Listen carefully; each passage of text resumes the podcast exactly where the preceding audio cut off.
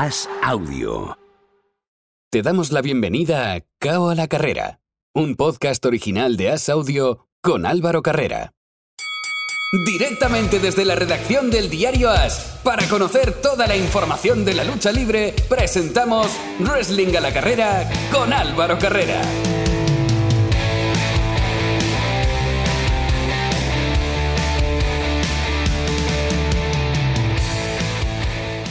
Abrimos la última puerta de esta semana en Cabo la Carrera, abrimos el tiempo para la lucha libre y como siempre, para hablar de este deporte de entretenimiento, contamos con una de las personas que hace posible que la mejor web en castellano de lucha libre sea posible. Hablo de Planeta Wrestling y hablo de Carlos Gascó. Hola Carlos, ¿qué tal? Hola, ¿qué tal Álvaro? Muy buenas tardes, ¿cómo estamos, señor? Pues con tantas cosas que hablar contigo hoy, que no he querido, no hemos traído a nadie más, no hemos traído entrevista ni nada, porque creo que tenemos mucho jaleíto. Eh, no solo en WWE, también en All Elite. Sí, sí, sí. Hoy viene la, la semana viene cargada porque tenemos eh, previa de Hell in a Cell, que es este próximo domingo, día 5.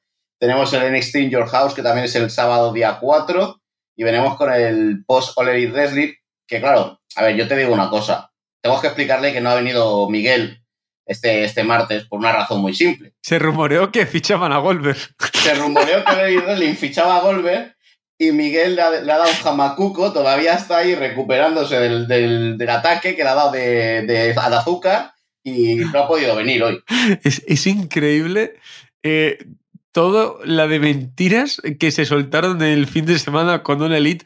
Ahora lo comentaremos, que como siempre vamos a empezar por WWE, porque Markel le pese a Tony Khan eh, y a su dinero es la número uno. Aunque Tony Khan se, se empeñe en hacer ruido con cosas que a mí personalmente, no fuera ya de, pues bueno, de, lo que pueda haber pasado, como periodista, joder, hay que estar muy tieso también para, para hacer lo que lo que se hizo este fin de semana. Pero como digo, eso será para el final. WWE, vamos a cerrar temas pendientes si quieres de la semana que viene y luego nos vamos a ese pedazo de pay-per-view, Hell in a Cell, que ayer, eh, bueno, sabéis que esto lo grabamos los martes, este lunes yo haciendo cábalas en mi cabeza decía, es que hay cuatro combates confirmados. O se ponen a meter combates y efectivamente, este lunes en Raw añadieron tres, tres combates. Antes de eso, Sasha Banks, eh, parece que las aguas bajan tranquilas, no se sabe nada. Eh, Sasha no ha ido de fiesta, eh, no sé si eso es bueno o es malo. Es como, como se dicen lo, los americanos, ¿no? Esas siglas de MIA, Missing in Action. No sabemos nada de Sasha Banks, no sabemos qué ha pasado con ella, no sabemos nada de Naomi. Estamos pendientes de si va a haber alguna solución por parte de WWE, va a haber algún tipo de discusión con las luchadoras. Lo único que se sabe, y es la única novedad que tenemos al respecto, es que ambas luchadoras están suspendidas de sueldo. Están suspendidas de empleo y sueldo, con lo cual me imagino que llegará un momento en que tanto Sasha como Naomi eh, no les gustará estar sin cobrar y, llegarán a, intentar llegar a un entente con WWE, bien sea o para salir de la empresa o para volver con el, con el rabo entre las piernas hablando mal y aceptar lo que le diga a McMahon. Lo hablábamos la semana pasada de suceder yo creo que la segunda. Porque si no, Vince McMahon puede alargarles el tiempo, que lo hablamos la semana pasada, que ahora mismo eh, congelado empleo y sueldo, también la duración del contrato. Por tanto, lo que les quedase de contrato queda. Eh, pueden ser meses muy duros para las dos, sobre todo para el ego de Sasha Banks, porque va a perder hasta con el apuntador. Si, si sale una chica eh, directamente de la Universidad de Wisconsin que es contable y que no hacía deporte, pero se mete en WWE, precisamente contra Sasha Banks ganará. Entonces, eh, puede ser una bomba de relojería, pero lo que no entiendo es muy bien qué pasa ahora, ¿no? Porque no sabemos nada. Se supone que alguien habrá por detrás ahí. Imagino que esto se llevará a negociaciones, eh, entre comillas, escondidas, ¿no? Que no saldrán por ningún lado. O a lo mejor no le venden la información a los periodistas como hacen otras, otras empresas. Eh, lo que suponemos es que llegará un momento en que les pueda pasar algo como le pasó a Lee, que es un luchador que volvió a decir por activa y por pasiva que él no quería seguir en WWE, que se quería ir con un contrato bajo el brazo y al final tuvo que volver a los tres meses, cuatro meses, volvió a la empresa, ahora está en Raw y lo vemos que incluso tiene un combate en Hell in a Cell luchando por el título de Estados Unidos contra Austin Theory, o Theory, porque ahora Austin ya no se le puede llamar, ahora se llama Theory solo, y veremos a ver. Yo creo que Ali pues hará pues como hace todo el mundo, ¿no? Aguantará hasta final de contrato y cuando acabe el contrato, pues probablemente eh, busque otro lugar donde, donde luchar, si no está a gusto con la empresa, pero acabará cumpliendo su contrato. Y el otro tema de la semana pasada fue el de Stephanie McMahon. Ese despido que me decías tú, algo raro hay de momento. Eh, siempre, ¿no? Eh, cuando hay un jefe, siempre hay gente que le gusta y gente que no. Los que no le gustan han salido dando, dando coces. Tampoco sabemos mucho más al respecto. Sí que se habló de que el desgaste que había sufrido Stephanie personal y profesional había sido muy alto porque había acaparado mucho, mucha responsabilidad y su marido Triple H estuvo muy grave y obviamente en casa pues también tenía una situación compleja no sé si también ha sido un poco cúmulo de todos lo, último que se ha hablado, pero tampoco sabemos demasiado más, más que unas voces discordantes dentro de, la compañía. Bueno, es un cúmulo de circunstancias, como bien dices tú, y además eh, se sabe que a Stephanie McMahon le despidieron a casi toda la gente que era, que era afín a ella dentro de la empresa.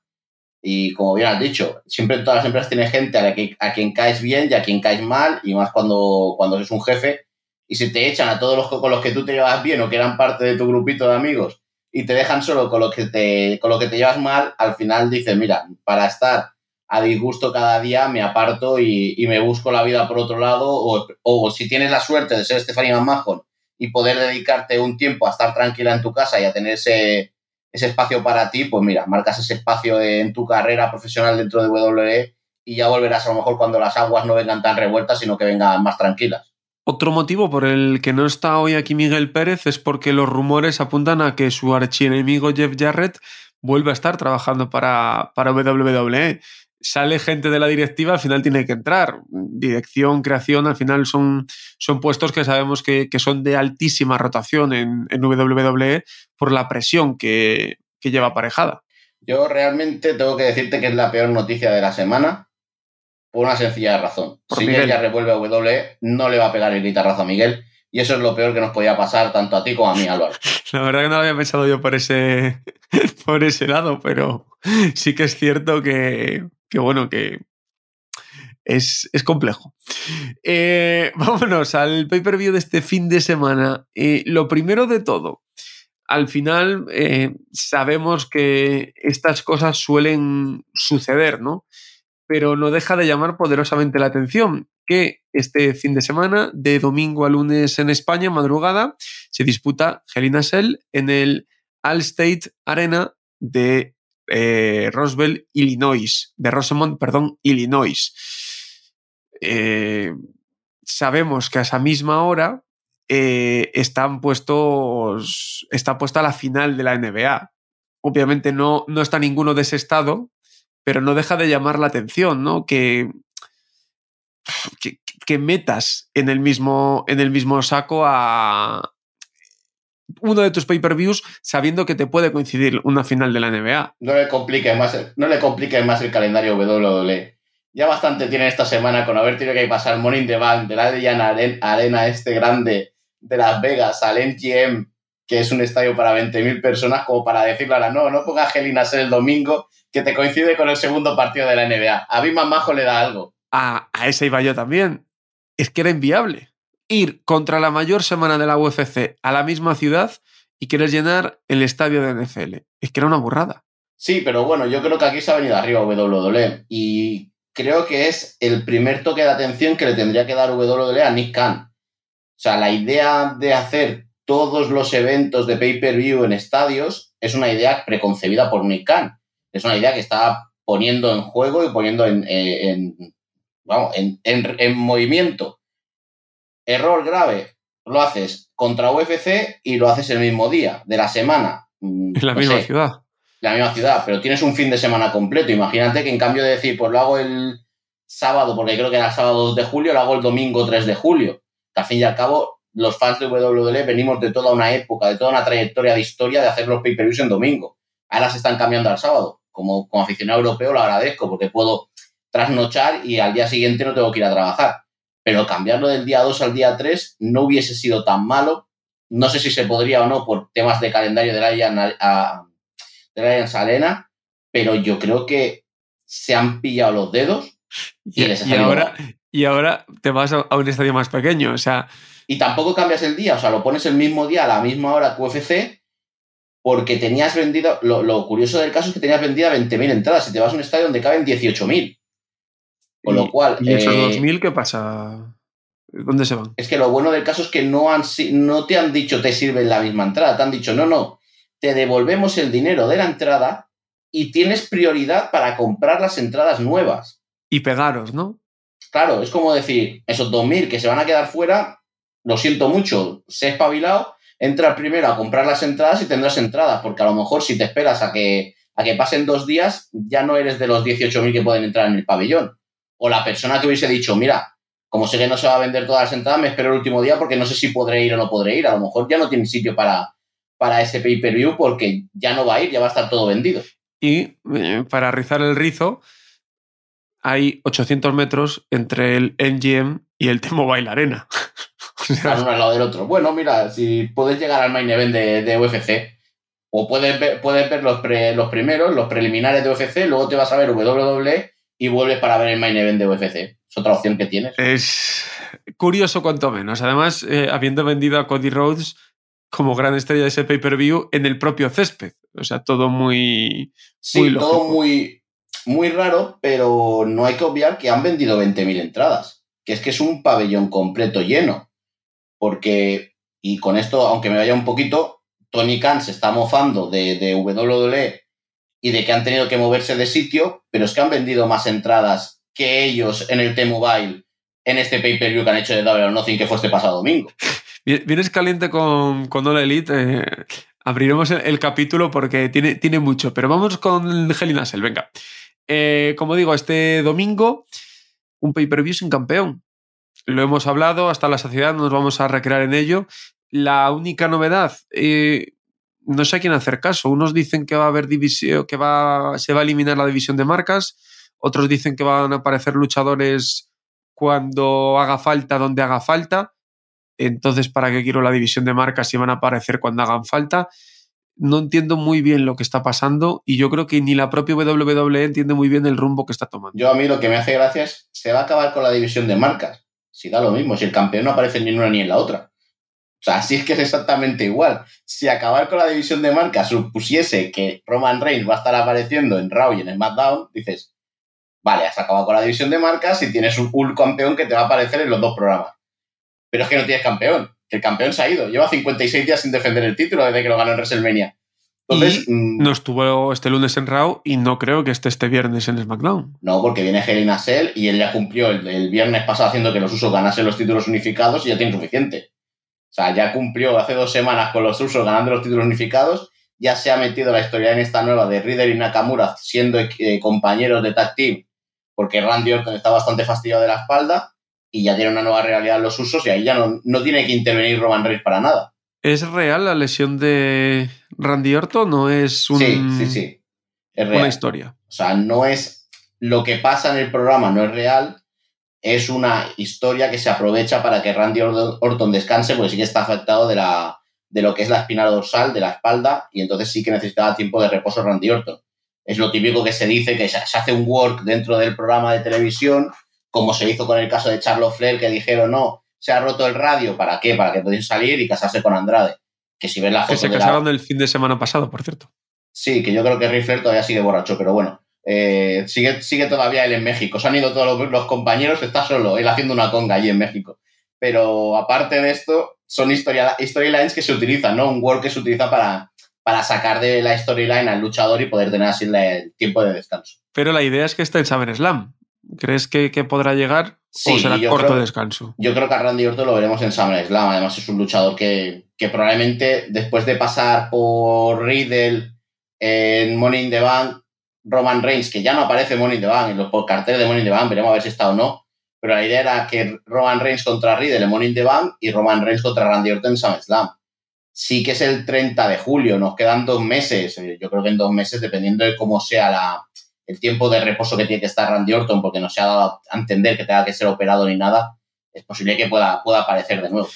Ese pay-per-view que se queda sin campeón masculino y a día de hoy, eh, antes de SmackDown, sin Ronda Rousey, porque el único título principal, digamos, que va a estar en juego es el campeonato de femenino de Raw entre Bianca Belair, Becky Lynch y Asuka. No hay otra, no hay otro, otro título grande y como mucho podría sumarse Ronda Rousey, pero ¿contra quién? Si la idea era Sasha Banks. Yo creo, mira, después de ver el programa del viernes, en el que son atacadas por Natalia y Shayna ya hay un pequeño eh, encontronazo entre Ronda Rousey y Shayna Baszler, y la gente se volvió como medio loca porque está esperando que las dos luchadoras de las dos amigas se enfrenten. Yo creo que la idea de WWE, viendo lo que tiene ahora, en perspectiva dentro de lo que es la marca azul, sería que Ronda contra Shayna pudiese ser un combate de SummerSlam perfectamente y empezar la storyline ahora mismo. Es lo único que se me ocurre. O sea, yo para, para Helen no veo una defensa titular de Ronda Rousey, no lo veo por ningún lado, no vería una lucha. Eh, tienes la lucha femenina, tienes siete combates anunciados o seis, no me acuerdo exactamente, porque creo que el de Nakamura y. Nakamura ahora, los vamos a repasar. De momento. Nakamura eh, contra los usos no está confirmado para el pay-per-view, si no me equivoco. O sea, eh, no, está confirmado, pero yo creo que todos contamos con ello. Sí, yo creo que el viernes se confirmará, pero bueno, de momento no está confirmado, aunque podemos darlo como, como tal. Así que solo tienes ese título a día de hoy tienes ese título y el título de Estados Unidos con Theory contra, contra Ali. No tienen nada más anunciado. Es, complicado. Eh, es que es complicado por, eso, porque eh, el título femenino de Raw yo creo que sí que es una lucha muy interesante. Además, después de muchas semanas diciéndolo tuyo aquí, al fin WWE hizo que Becky Lynch recordase cuando le regaló el título a Asuka porque ella estaba embarazada. Al fin. No sé si es tarde. No sé si es una manera de utilizarlo eh, de una manera cutre, vamos a decirlo así, porque dices, para una triple amenaza donde Bianca Belair va a retener el título, donde se sabe que son, que son rivales que se han puesto ahí por obligación, entre comillas, por lo que ha pasado con Sasha Banks y Naomi Karate, desde lo del título regalado por parte de Becky Lynch a Asuka, me parece como que has perdido la oportunidad de guardártelo. Ya no lo hiciste en el primer momento, pues habértelo guardado para un momento mejor. Pero bueno, SW, si tienen que tirar del hilo de alguna manera, ya han aprovechado ese argumento. Sí, no obstante, creo que es buena lucha y que creo que vamos a ver un, buen espectáculo, aunque pienso como tú, Bianca Belair va a salir de allí como campeona. ¿Será el combate estelar de la noche? Es que si no, ¿cuál pones? Igual se inventan a los usos contra, contra Riddle y Nakamura. Yo, yo, es que creo que debería ser este, por mucho que estuviesen los usos. Yo, yo pondría como main event el de las chicas, como bien dices tú, y es que el único que se me ocurre que pudiese ser como main event sería el de Seth Rollins contra Cody Rose, más después de la promo que le ha dicho Seth Rollins a Cody Rose, que ha sido un, golpe eh, sobre la mesa y una puñalada trapera a All Wrestling, que no sé si la has escuchado Álvaro, pero Seth Rollins le, ha dicho a Cody Rose, te, has sido te fuiste hace seis años de esta empresa porque no eres nadie, te fuiste a, a crear algo con tus nuevos amigos y resulta que te has tenido que venir de nuevo aquí porque con ellos no conseguías nada. Tiene mucho hype esa frase. Tiene muchísimo hype. Y muchísima razón, perdón, ¿eh? pero tiene muchísima razón. Y, por eso me apetece más ver el combate. Sí, sí, sí. sabemos que va a ser un buen combate, porque, porque al final estamos hablando de dos luchadores extraordinarios y, dos de los mejores, como son Cody y como es Seth. Pero leche, eh, no me esperaba yo esa salida. Es que eh, hay una cosa muy clara y hay una cosa que la gente no, sabe o no quiere o no sale en, en prensa porque no interesa pero es que W está muy enfadada con Ole Wrestling. Y W no le interesa que esto se sepa porque para W sigue sin ser competencia. Pero que. Claro, eh, perdona que te corte. Si WWE muestra que está enfadada con Ole Elite, le haces ver al fan que Ole Elite es importante. Exacto. Y ahí le das parte de tu importancia a la competencia. Claro, pero ¿qué pasa? Que WWE coge un rebote tremendo en el momento en que Tony Khan dice se mofa de WWE cuando ellos anuncian que tiene que dejar el, show de Las Vegas, tiene que pasar al NGM.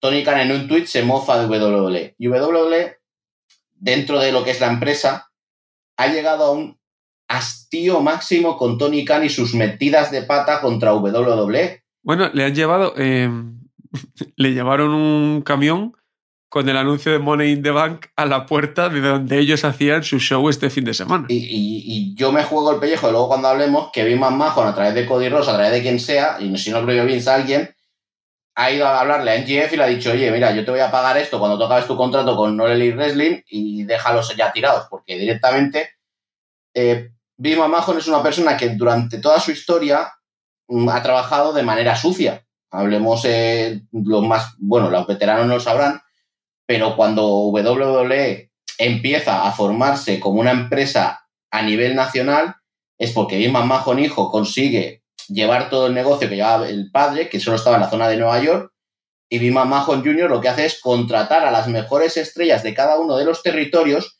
por la espalda de su, mm, de su jefe en aquel momento, y así es como consigue que, por ejemplo, en, en la zona de Florida, donde estaba Hulk Hogan, ah, pues mira, si te quito a Hulk Hogan, la gente ya no va a ver tu producto de televisión. Yo llego con un programa de televisión allí y les presento a tu, a tu ídolo como mi máximo luchador. Claro, la gente deja de ver esa empresa y se va a ver la empresa de Big Mahon. Big Mahon acabó con todos los territorios de Estados Unidos en las épocas de los 80 haciendo eso, contratando al mejor luchador de cada territorio para llevárselo a su empresa. Big Mahon ya sabe jugar sucio dentro del mundo del wrestling. Y es un poco lo que ha querido hacer ahora con Cody Rhodes. Claro, entonces, eh, que Tony Khan sea nuevo, que tenga mucho dinero, no olvidemos que Iman Majo no es nuevo, ese, ese ya es gato viejo, ya sabe cómo, cómo cazar ratones, y yo creo que tiene también mucho dinero, quizás no tanto como Tony Khan, pero tiene mucho dinero y tiene mucha más experiencia que Tony Khan. Y Vince McMahon sabe cómo trabajar estas cosas. Y Tony Khan tiene mucha soberbia, que creo que es lo que le está perdiendo. No, él pesa 60 kilos y su ego 185. Sin desayunar, ¿no?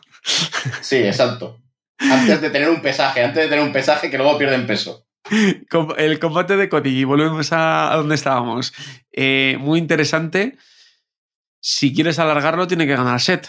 Sí, yo creo que va a No sé si va a ganar set, pero sí que va a ser algo muy reñido, en el sentido de que no sé qué tienen preparado para Cody, porque Money in the Bank se le veía como protagonista, entonces se supone que iba a estar dentro del combate de Money in the Bank o iba a tener algo por algún título, alguna cosa de estas. Entonces, yo sí creo que gana Cody va a ser de una manera muy. Eh, dejando bien a Seth Rollins, hablando así en sentido literal. Pero, pero yo sí que apuesto por Cody ganando el tercer combate y ya acabando esta rivalidad con Seth, porque después de esto, ¿qué le puedes decir más a Cody Rhodes? Si ya lo has dicho, es que. Es simplemente ganarle y ir al combate por Money in the Bank y ganar el cinturón y posicionarte, o bien por Roman Reigns, que no creo, porque Cody es la cara de Raw, o el abrir el maletín y que haya un cinturón, como hemos hablado más de una vez aquí. Exacto, es que también a nivel de, rivalidad ya no puedes explotar más, no puedes tirar más eh, beef, entre comillas, entre los dos para ver cómo sigue la rivalidad. Esos dos combates, los que hemos comentado, Cody contra Rollins y eh, la triple amenaza por el campeonato de Raw, para mí son los que más sentido tienen. Porque el resto, hay uno que sí que destacaría, que es el de Judgment Day, Edge, Damian Priest y Rhea Ripley, que van a pelear contra Finn Balor, AJ Styles y Liv Morgan. Eh, tiene sentido porque estás vendiendo la rivalidad en torno a ellos, pero a mí lo que más hype me da es saber quién más se va a unir al equipo de Edge. Porque en los últimos pay-per-views hemos visto desde WrestleMania cómo a Edge se le va uniendo gente. Y Edge cada día va poniendo fotos de luchadores. ¿Quién será el próximo? No lo sabemos porque Edge está jugando con todos nosotros, que me parece una táctica muy buena a través de, Twitter, de cómo está jugando con la gente. Pero yo creo que lo que sí sabemos es que el, combate lo va a ganar el equipo de Judgment Day y quien va a recibir el pin va a ser Liz Morgan. Totalmente. O sea, más después de lo que ha pasado en, de lo que ha pasado en Raw, que Liz Morgan ha ganado a Rhea Ripley. O sea, es que no, es, eh, no sé, blanco y en botella. Quizás el martes que viene, cuando venga aquí, me tendré que callarme la boca y tragarme mis palabras. Pero ahora mismo, después de ver lo que pasó ayer en Raw, creo que es claro que, que Liv Morgan va a ser la que sufra el pin a manos de Rhea Ripley. Yo creo que es lo que debería pasar, pero no sé, eh, también es una, una, pues una rivalidad que están vendiendo bien, que están trabajando bien y que deben tener cuidado cómo van dando cada paso, porque esta rivalidad te puede llevar perfectamente a SummerSlam. Sí, sí, sí, es una rivalidad muy interesante y que si vas metiendo gente, a lo mejor te llega incluso para hacer un 5 contra 5 en Survivor Series a este paso, como sigan así. Claro, eh, e, exacto. Entonces, habrá que verlo. Es el que más interés me tiene porque luego el resto, eh, pues bueno, eh, es, un poco, sí que han ido trabajando algunas, algunas historias, pero casi el que más ganas tengo de verlo, porque decíamos de broma el otro día, es a Kevin Owens contra Ezequiel. Yo estoy deseando ver ese combate, pero estoy deseando saldrá, ese combate. Saldrá Ezequiel, o sea, saldrá Elias definitivamente del armario y dirá que es la misma persona. ¿Qué, ¿Qué, pasará ahí? Es que con Kevin Owens es un luchador tan bueno que da igual en lo que lo metas que te lo hace atractivo. Sí, además es eso, que te vende, te vende el producto muy bien. Pero yo es que estoy deseando que en este combate gane Ezequiel porque suena una guitarra de Layas. Y distraiga, a Kevin Owens y Ezequiel gane el combate. Porque si alargas esto, puedes alargarlo hasta SummerSlam, donde se revele a lo mejor que Ezequiel sí que realmente es el Ayas. O que Ezequiel aparezca como el Ayas, ¿sabes? Que tenga, no sé, un trastorno de personalidad, alguna cosa de estas que puedas venderlo de manera muy correcta. Pero para empezar, a mí me encantaría que Ezequiel se ganase con una, con una intervención de Ayas que no fuese que no fuese tal, que no se le viese, pero que sonase una guitarra, sonase algo del Ayas. Es que además, Kevin Owens hace tan bien el papel de desquiciado eh, por, la, por, la, vida, la vida le supera y, y, es que te engancha tanto que de verdad es, para mí es uno de los luchadores que más debe mimar WWE porque ponga lo que le ponga, cumple. Y eso es bien complicado y a las pruebas me remito y si no, mira a Sasha Banks, por ejemplo. Que... Bien, bien, complicado y de, y de ser buen profesional. Exacto. Kevin Owens viene de luchar contra Stone Cold Steve Austin. En la lucha de, de, de, después de 18 años, Stone Cold vuelve a luchar y WWE selecciona muy bien a Kevin Owens. O sea, le ha dado un, regalo enorme. Y luego Kevin Owens, en cambio de venirse arriba, acepta ese regalo y dices, hostia, qué bien me ha tratado WWE, que me ha dado el regalo de luchar contra Stone Cold, que le dicen, ahora vas a una storyline con Ezequiel. Y Kevin Owens dice, vale, perfecto, me voy a una storyline con Ezequiel. O sea, es un trabajador magnífico y que a cualquier promotor, más majo o lo que sea, le encantaría trabajar con Kevin Owens porque no te pone ningún problema. Y eso al final es lo que hace crecer una, una empresa. Los otros combates. Bobby Lashley, que va a tener una lucha en handicap, en handicap contra Omos y MVP. Mira que podía tener cosas esta storyline y no me enciende nada. Es que ya es demasiado. O sea, es el tercer, cuarto combate entre ambos. O sea, claro, lo hemos tenido es... en WrestleMania, lo hemos tenido en WrestleMania Bad lo hemos tenido ese combate en jaula dentro de Raw. Ya tenemos un combate en desventaja.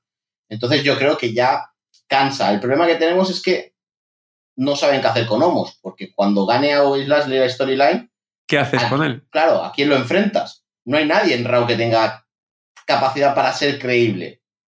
O sea, no lo vas a poner contra J Styles, no lo vas a poner contra Riddle, no lo vas a poner contra Randy Orton. Entonces, ¿quién hay que sea face, que sea creíble para enfrentar a Homos? O lo metes a hacer squashes para que vaya creando hype hasta que venga alguien, o si no, no tienes nadie que puedas, puedas meter contra Homos. Es, es complicado eh, la posición donde está ahora mismo Homos y no sé cómo acabará después de este pay-per-view. Y luego otra storyline creada estos días, este lunes prácticamente, eh, Finn Balor, o sea, perdón, eh, Austin Theory, que va a defender el campeonato de Estados Unidos contra Lee, una Lee al que habían tenido ya rifirrafes, ataca durante Raw, le da la oportunidad titular, le gana y Adam Pearce le dice, no, no, que vas a pelear contra él.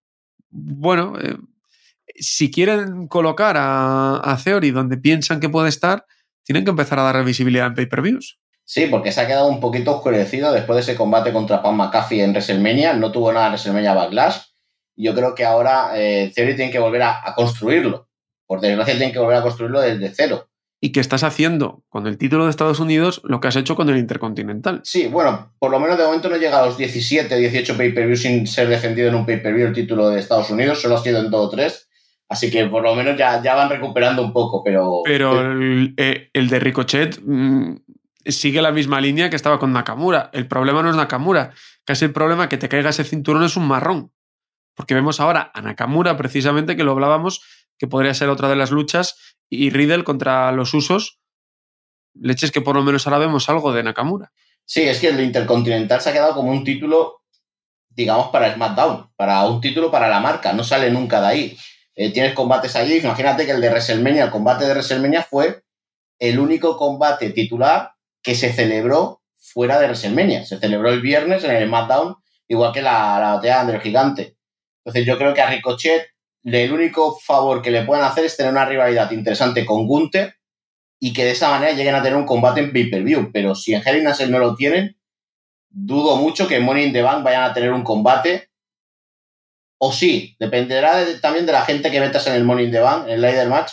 Pues se te van a ir muchos luchadores y a lo mejor sí que necesitas rellenar con algún combate y son capaces de ponerte un Gunther contra Ricochet en el kickoff, por ponerte un ejemplo, que tampoco lo veo que le vayan a dar un tiempo de ser excesivo, pero te lo pueden poner en un kickoff y que Gunther gane ahí el título. Y que empiece a crecer Gunther, que sí que gusta bastante dentro de, de la compañía que además ha cumplido las exigencias que le venían pidiendo, lo de mudarse a Estados Unidos, ponerse fuertote, o sea que, ha ido cumpliendo con, todo. Para cerrar WWE, que nos vamos ahora con Dole Elite, eh, también hay pay-per-view de NXT este sábado, ¿no, Carlos? Sí, tenemos el Angel House con Braun Breaker defendiendo el título contra Joy Gacy, el título de título masculino. Luego tenemos a Mandy Rose defendiendo el título femenino contra Wendy Chu.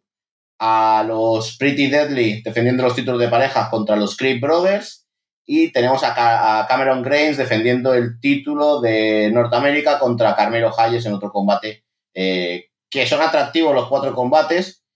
Hay que darle una oportunidad en NXT. Hay mucha gente que dice, ah, es que no es el mismo NXT que antes. Correcto, pero hay que dar una oportunidad porque los programas semanales están siendo cada vez mejores y que de ahí va a salir los luchadores que probablemente veamos dentro de seis meses o un año en el roster principal y que tengan futuro dentro de la empresa y que destaquen dentro de la empresa. Hay mucha gente que me dice, no, es que los luchadores no, son como antes. Ya, pero es que Roman Reigns no venía de ser un luchador independiente, John Cena no venía de ser un luchador independiente, y los grandes, los grandes luchadores de WWE actuales no, han estado, no, han estado, en luchas independientes, o sea, han estado directamente luchando en como WWE quieren que luche y lo forman para eso. Cerramos el bloque de WWE y abrimos el cajón de All Elite, que tiene bastante. Eh, el tema de la semana, más allá del pay-per-view, Double or Nothing, eh, CM Punk ganó en el combate estelar, fue lo más destacado de la noche. Ahora vamos a lo deportivo, pero todo el jaleo, toda la jarana vino por NGF, un luchador que a priori está enfadado a muerte con Tony Khan que le hizo un desplante como si fuera Sasa Banks, pero en una firma de autógrafos, creo que es bastante diferente. Y luego lo que comentaba yo al principio del programa, a mí me parece lamentable que Tony Khan pague y haya periodistas que se hacen llamar serios colándole a la gente esa noticia y diciendo que no, que, que es verdad. Coño, si es que se ha sabido que te han pagado es que encima eh, es que eres malo hasta para eso. A ver, el tema con el GF y el tema con el wrestling es que desde hace mucho tiempo, desde hace mucho tiempo, y eso lo sabemos los medios que trabajamos en el mundo del wrestling, Tony Khan tiene mucho dinero. Y tiene que tener a la gente a su favor para empezar, para crear expectativas, para que todo el mundo hable bien de su producto, para que no haya ninguna crítica de él. ¿Qué ha hecho este hombre desde el principio? Ha llegado a acuerdos con periodistas, ha llegado a acuerdos con, eh, bueno, con pabellones. Sabemos que cuando sale un show en un sitio nuevo, uy, curiosamente en un minuto se han vendido todas las entradas y luego te las encuentras por 10 dólares en StubHub a segunda mano y te las vende una persona que no tiene ni nombre ni apellidos. Curioso. Eh, y sabemos cómo funciona. Y la gente no lo quiere reconocer. Sabemos que Tony Khan funciona así. El tema del Jeff es un eh, work, que es un trabajo que se hace con la ayuda de la prensa. Es decir, NGF no se presenta en la firma de autógrafos y directamente ciertos periodistas dicen que NGF ha comprado un billete de avión o le han comprado un billete de avión para dejar Las Vegas el sábado por la noche e irse a Nueva York. Eso revoluciona todo Internet porque lo dicen periodistas importantes dentro de la industria del wrestling y consiguen tener hype para este combate del domingo por la noche que es el NGF contra, contra Warlow. Se crea encima más eh, más expectativas porque durante toda la tarde del domingo, hasta que llega el pay-per-view, se va informando por parte de los mismos periodistas de que el luchador en GF no está en el pabellón, no ha llegado, no va a aparecer y que a lo mejor no aparece. Creas todavía más hype. ¿Qué pasa? Que cuando llega el momento en que el luchador tiene que aparecer, aparece. Aparece, le hacen un squash y lo derrotan. Total, ¿qué ha sido todo esto? Un work. Yo no digo que el luchador no esté enfadado con la empresa, porque puedes estarlo como lo está Ali, como lo está Sasha Banks, como lo está cualquier persona. Pero para mí me, parece que es un trabajo de eh, vamos a crear hype, voy a intentar conseguir más gente que vaya a ver el pay-per-view, que me compre el pay-per-view para ver si viene o no viene en GF, y más cuando son eh, periodistas que se sabe que pseudo oficialmente se sabe que están pagados por parte de Tony Khan. Entonces, pues. ¿Tienes... La pregunta es lamentable. Es, lamentable. A nivel periodístico es lamentable. Eh, eh, la pregunta es, ¿tienes tan mal producto que tienes que venderte esto para promocionar un show del que casi nos estaba hablando? No es que tenga mal producto, es eh, utilizar todas las no venderlo. O, que no sepas venderlo, porque tú tenías combates que realmente, si los hubieras vendido bien, a mí el de los Hardy Boys, que, ganaron, que ganaron su combate contra The Young Bucks, es que me parecía un combate muy atractivo antes. Es un combate atractivo, chulo de ver, pero que si no lo has sabido vender, la culpa no, no va a ser tampoco del producto, la culpa es de quien debe venderlo. En este caso, Tony Khan, que es el que luego suelta la gallina. El problema, Álvaro, en este caso es que el John Bucks contra Adam Hardy te lo venden, o sea, contra los Hardy Boys, te lo venden un martes por la noche con un anuncio en Twitter y diciéndote, va, para el pay-per-view te vamos a poner un combate de ensueño, los Hardys contra los John Bucks. Y si tú no estás atento a Twitter, si tú no ves los programas de All Wrestling, tú no te genera ningún tipo de eh, ganas de ver ese combate porque no sabes ni qué sucede.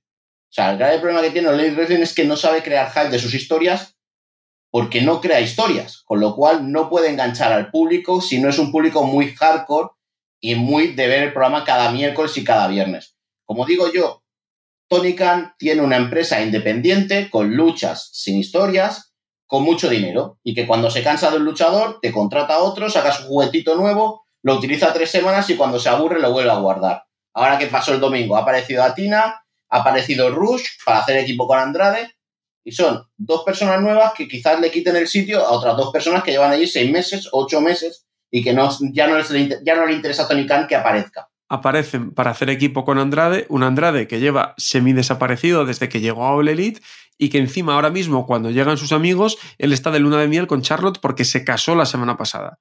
Todo muy Correcto. Todo muy lógico. Y donde tienes el combate femenino de Thunder Rosa contra Serena Deep, que la máxima storyline que has tenido es que tu campeona, Thunder Rosa, desde que ha sido campeona, quitando un combate que tiene en Battle of the Bells contra Nila Rose, ha luchado 11, no, no ha luchado, perdón, no ha luchado, ha aparecido 11 minutos en televisión. Es tremendo, ¿eh? Entonces, claro, a mí me, molesta cuando hablas de, con gente de Elite Wrestling y no te reconoce que hay cosas que se pueden mejorar que yo hay cosas que están muy bien del Elite Wrestling, que hay, hay gente que, me dice, no, es que tú eres muy hater, no, hay cosas que me gustan, pero hay otras cosas que no me gustan. Como el caso de que CM Punk sea campeón. Eh, un tío que viene, ficha, y lo que te dice, no, he firmado por el Elite Wrestling porque quiero ayudar a los jóvenes, y en 20 combates ya eres campeón de la empresa, ayudar a los jóvenes no lo veo mucho. Lo veo más ayudar a tu ego y que has querido venir a ser campeón porque sabías que en la otra empresa de wrestling, que sí que tenía importancia, que era WWE, cuando tú te retiras, no podías volver porque no te iban a dar ser campeón porque saliste a malas de la empresa. No lo has podido definir mejor, Carlos. Por eso te tenemos aquí con nosotros. Eh, antes de cerrar, eh, rápidamente el resto del evento, ¿algo más que, destacar? ¿Qué nota le pones? ¿Cómo, ¿Cómo, fue? Mira, yo lo hablaba con los compañeros de Planeta René y yo le pongo un 4 sobre 10. Y le pongo un, negativo por una sencilla razón. Es, bueno, te voy a dar tres o cuatro razones. La primera es que es muy largo el pay-per-view, dura casi cinco horas el pay-per-view, o sea, dura cuatro horas 40 minutos el pay-per-view sin contar el pre-show. El pre-show es una hora más, con lo cual si ves todo el programa son seis horas que te tienes que pasar ahí delante. Lo segundo, Como si fuera un WrestleMania, vaya. Sí, lo mismo. Lo segundo. Pero WrestleMania es un día. Haces un dos ahora, pero, pero es un pay-per-view que tiene mucha historia. Haces un pay-per-view cada tres meses y te haces 13 combates y en los 13 combates hay boches en los mismos. O sea, es falta de preparación de un pay-per-view que tienes uno cada tres meses. Que yo no digo que los combates no sean buenos, pero tienes que cuidar tu producto. O sea, tú no puedes ofrecer un pay-per-view cada tres meses, que es lo que te va a comprar todo el mundo y lo que tienes que dar de imagen y que hayan boches en los 13 combates es que no hay ninguno que se salve. Entonces, me parece que es poca preparación, es poca autocrítica a ver lo que hacen y es poca implicación de Tony Khan. O sea, como productor, manager, empresario, jefe y todo lo que hace Tony Khan, tiene que estar controlando que los combates se celebren bien y que se lleven bien y que tengan que estar preparados antes de llegar a un pay-per-view. Y esos combates no estaban preparados antes de llegar a un pay-per-view. Estaban hablados, pero no estaban preparados. O sea, en Punk no puede cometer el mismo error dos veces en el main event. Porque es que comete el mismo error dos veces en el main event por intentar un golpe. Tú tienes que ver ese combate antes y decir, bueno, si no puedes prepararlo porque no te sale, no lo metas en el combate. Pero como es, con perdón, un fanboy que le encanta esto y tiene dinero, le da lo mismo lo que pasa en el combate. Cada día me tiene peor pinta All Elite, pero sé que va a aguantar ahí lo que aguanta el dinero de, de la familia Khan. Pero en algún momento el grifo se cerrará. Sí, yo mira, eh, a mí me recuerda al jeque del Málaga. O sea, ¿tú te acuerdas cuando el Málaga lo firmó un jeque que el primer año Cuando firmó a. Michel y tal, sí, sí, sí. Exacto, y duró un año porque vio que no subían, no entraban en la Champions. Pues a mí me recuerda lo mismo. A que cuando el padre de Tony Khan se canse, va a decir, niño, hasta aquí ha llegado tu capricho y si te sustenta televisión, perfecto, pero si no, yo no te doy más dinero. Veremos a ver lo que va pasando con All Elite. Desde luego, esta semana la figura de Tony Khan se ha llevado muchas acciones negativas y se ha llevado muchas, muchas cosas pues que deberían de por lo menos cuidar un poco. La próxima semana, más lucha libre y contamos lo que haya pasado en Hell in a Cell. Carlos, como siempre, un auténtico placer. Un placer estar contigo, Álvaro, y la semana que viene analizaremos a ver si Hell in a Cell es mejor que Double or Nothing o tenemos que seguir despotricando de las empresas de wrestling. Y a vosotros, a los que estáis del otro lado, gracias por seguir una semana más con nosotros la lucha libre. Gracias por seguir el boxeo, las MMA y el wrestling aquí en Cabo la Carrera, aquí en As Audio. La próxima semana, más deporte y como siempre, a la carrera. Chao, chao.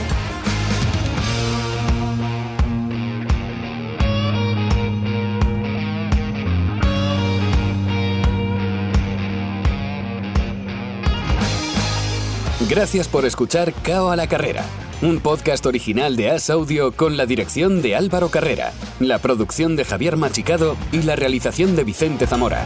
Todos los miércoles en la sección de As Audio en as.com.